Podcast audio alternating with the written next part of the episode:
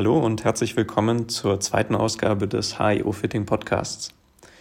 Heute mit einem Thema, das sehr, sehr viele Mythen und Halbwahrheiten in der Vergangenheit um sich angesammelt hat. Gerade von materialaffineren Spielern hören wir in Analysen sehr, sehr häufig Fragen zum Thema Kickpoint. Für Spieler, die sich vielleicht noch nicht wirklich mit dem Thema beschäftigt haben und trotzdem hier reinhören, der Kickpoint ist ganz einfach gesagt in einem Satz der Biegepunkt des Schaftes. Dieser wird auf den Hersteller-Websites dann mit High, Mid oder Low angegeben. Bedeutet, ist der Kickpoint oben am Schaft, unten oder mittig? So würde man es erstmal verstehen. Viele denken auch, ein Kickpoint, der mit High angegeben ist, ist in Richtung Griff, einer mit Low in Richtung Kopf und einer mit ist in der Mitte des Schaftes. Hier muss man aber leider schon mal sagen, ein hoher Kickpoint unterscheidet sich von einem niedrigen Kickpoint in einem Bereich von wenigen Zentimetern. Also ein hoher Kickpoint ist nicht 30, 40 oder gar 50 Zentimeter von dem niedrigen Kickpoint entfernt, sondern wir sprechen von viel, viel kleineren einstelligen Zentimeterbereichen. Zudem ist die Aussage bzw. der Raum, den die Variable annehmen kann, mit Low, Mid und High nicht wirklich groß. Das heißt, ich hätte ganz einfach gesagt nur drei Schaftprofile, wenn ich nur auf den Kickpoint gucken würde, ähm, was nicht wirklich einer feinen Abstufung gerecht wird. Durch den Kickpoint erhoffen sich Spieler eine Information zu dem Schaft, ob er einen hohen Ballflug oder einen niedrigen Ballflug erzeugt und ob er viel Spin oder wenig Spin erzeugt. Diese Informationen sind auch sehr, sehr wichtig und relevant.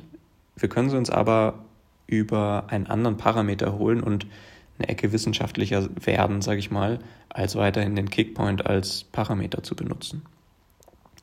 Von Herstellern habe ich auch von vielen Seiten mittlerweile gehört, dass der Kickpoint nicht von Ingenieuren besprochen oder überhaupt behandelt wird, sondern eher eigentlich mehr als Marketinginstrument auf Websites eingebaut wird, in der Entwicklung aber nicht wirklich ähm, besprochen bzw. behandelt wird. Was sich Ingenieure wirklich anschauen, ist das genaue Schaftprofil. Das bedeutet, an welcher Stelle hat der Schaft welche genaue Härte. Wir brechen das jetzt einfach nur mal runter auf die Härte. Es gibt noch 100 andere Parameter, aber diesen werden wir dann wahrscheinlich auch noch eine eigene Folge von diesem Podcast widmen. Wenn wir uns also anschauen, in welchem Bereich der Schaft welche Härte hat, können wir uns sehr, sehr viele gute Informationen ableiten. Wir fangen an mit der Tip-Section. So nennt man das untere Drittel des Schafts. Je härter diese Tip-Section ist, desto niedriger und weniger spinnend wird sich der Ball verhalten, wenn ich einen Driver mit diesem Schaft spiele. Wenn ich in den gleichen Driverkopf dann einen Schaft einbaue, der eine weichere Tip-Section hat, werde ich einen höheren Ballflug erwarten und auch mehr Spin erwarten.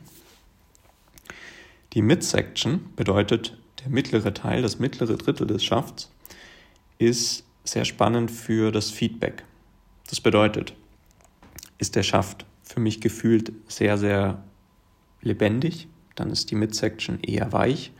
Ist der Schaft für mich sehr hart und liefert ein fast schon unangenehmes, unbewegliches Feedback, dann ist die Midsection sehr wahrscheinlich in einem zu harten Bereich.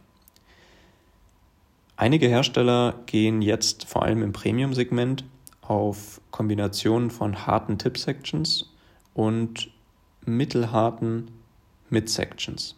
Das hat den Hintergrund, dass ich dadurch den Ballflug flacher und mit weniger Spin hinbekomme, was gerade für sportliche Spieler ziemlich sinnvoll ist und auch im Amateurbereich wirklich sehr gefragt. Und durch die mittelharte Tip-Section bekomme ich immer noch ein tolles Feedback und das Ganze fühlt sich einfach schön, angenehm und komfortabel an. Zum Beispiel bei Accra das Modell TZ5 Proto kommt mir da gerade in den Kopf, ist ein sehr, sehr gutes Beispiel dafür. Ein sehr erfolgreicher Schaft, der mit 300 Euro auf jeden Fall in dem Premium-Bereich liegt. Wenn man sich aber anschaut, wie der Schaft aufgebaut ist, wird schnell klar, dass das Ganze nicht easy produzierbar ist und deswegen auch nicht verglichen werden kann mit einem normalen, in Anführungszeichen, 100 Euro Schaft. Das erklärt vielleicht auch so ein bisschen, was einen Schaft aufwendig bzw. teuer und hochwertig macht, nämlich genau dann, wenn ich dieses Profil in einen besonderen Bereich bringen möchte und ich einen möglichst kleinen Fehler hinsichtlich Torsion und Steifigkeitsprofil insgesamt haben möchte. Um das obere Drittel auch noch erwähnt zu haben, das obere Drittel, ganz einfach gesagt, leitet sich in gewisser Weise davon ab, wie die Tip-Section und die Mid-Section aufgebaut sind, da ich dadurch schon ein bisschen eingeschränkt bin und mich mit der oberen Section ein bisschen anpassen muss. Ganz kurz gesagt ist der Einfluss jedoch nicht so groß, dass wir dem Ganzen hier jetzt eine lange Zeit widmen müssen. Die Tip-Section ist wirklich das Spannende für das Abflugprofil, die Mid-Section ist wirklich spannend für das Feeling und die obere Section können wir hier erstmal ignorieren. Jetzt ist es so, ähm, dass man das natürlich auch nicht zu sehr verallgemeinern darf. Ja, also natürlich hat auch die Mid-Section einen kleinen Einfluss auf den Abflug und natürlich hat auch die Tip-Section einen kleinen Einfluss auf das Abflugprofil beziehungsweise auf das Feeling. Ähm, es ermöglicht aber trotzdem eine viel, viel, viel genauere Einstufung als einfach nur einen Kickpoint anzuschauen, über den man tatsächlich sagen kann, dass er zu weit weg ist von einer wissenschaftlichen ähm, Variable, einem wissenschaftlichen Parameter, über den es meiner Meinung nach wert ist, sich zu viele Gedanken zu machen, wenn man sich nicht mal das Schaftprofil im Detail angeguckt hat. Dieses Schaftprofil kann man auf ganz vielen Webseiten anschauen ähm, von Herstellern, zum Beispiel bei Mitsubishi, ähm, eigentlich so mit der größte Schafthersteller weltweit, mca-golf.com heißt die Website. Ähm, fällt mir jetzt nur gerade als gutes Beispiel ein, bei dem wirklich zu jedem Schaft ein Profil angegeben ist. Dazu kann man einfach ein Schaftmodell anklicken und dann sieht man unten die Kurven zum, zum Schaftprofil super spannend, sich da mal ein bisschen reinzufuchsen und mal äh, ein bisschen rumzuspielen. Und wie gesagt, viel, viel mehr Informationsgehalt als ähm, der Kickpoint alleine.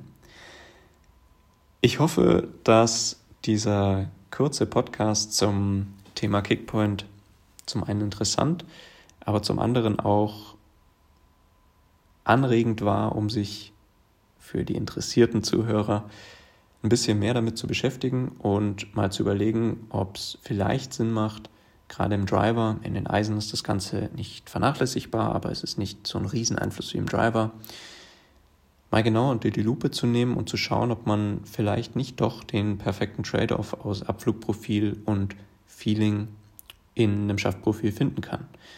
Bei uns in den Analysen ist das sowieso immer Standard im Prozess, aber auch auf den Websites kann man, wie gesagt, schon sehr, sehr viel rausziehen und einfach ein bisschen ähm, sich austoben mit den online zur Verfügung gestellten Daten.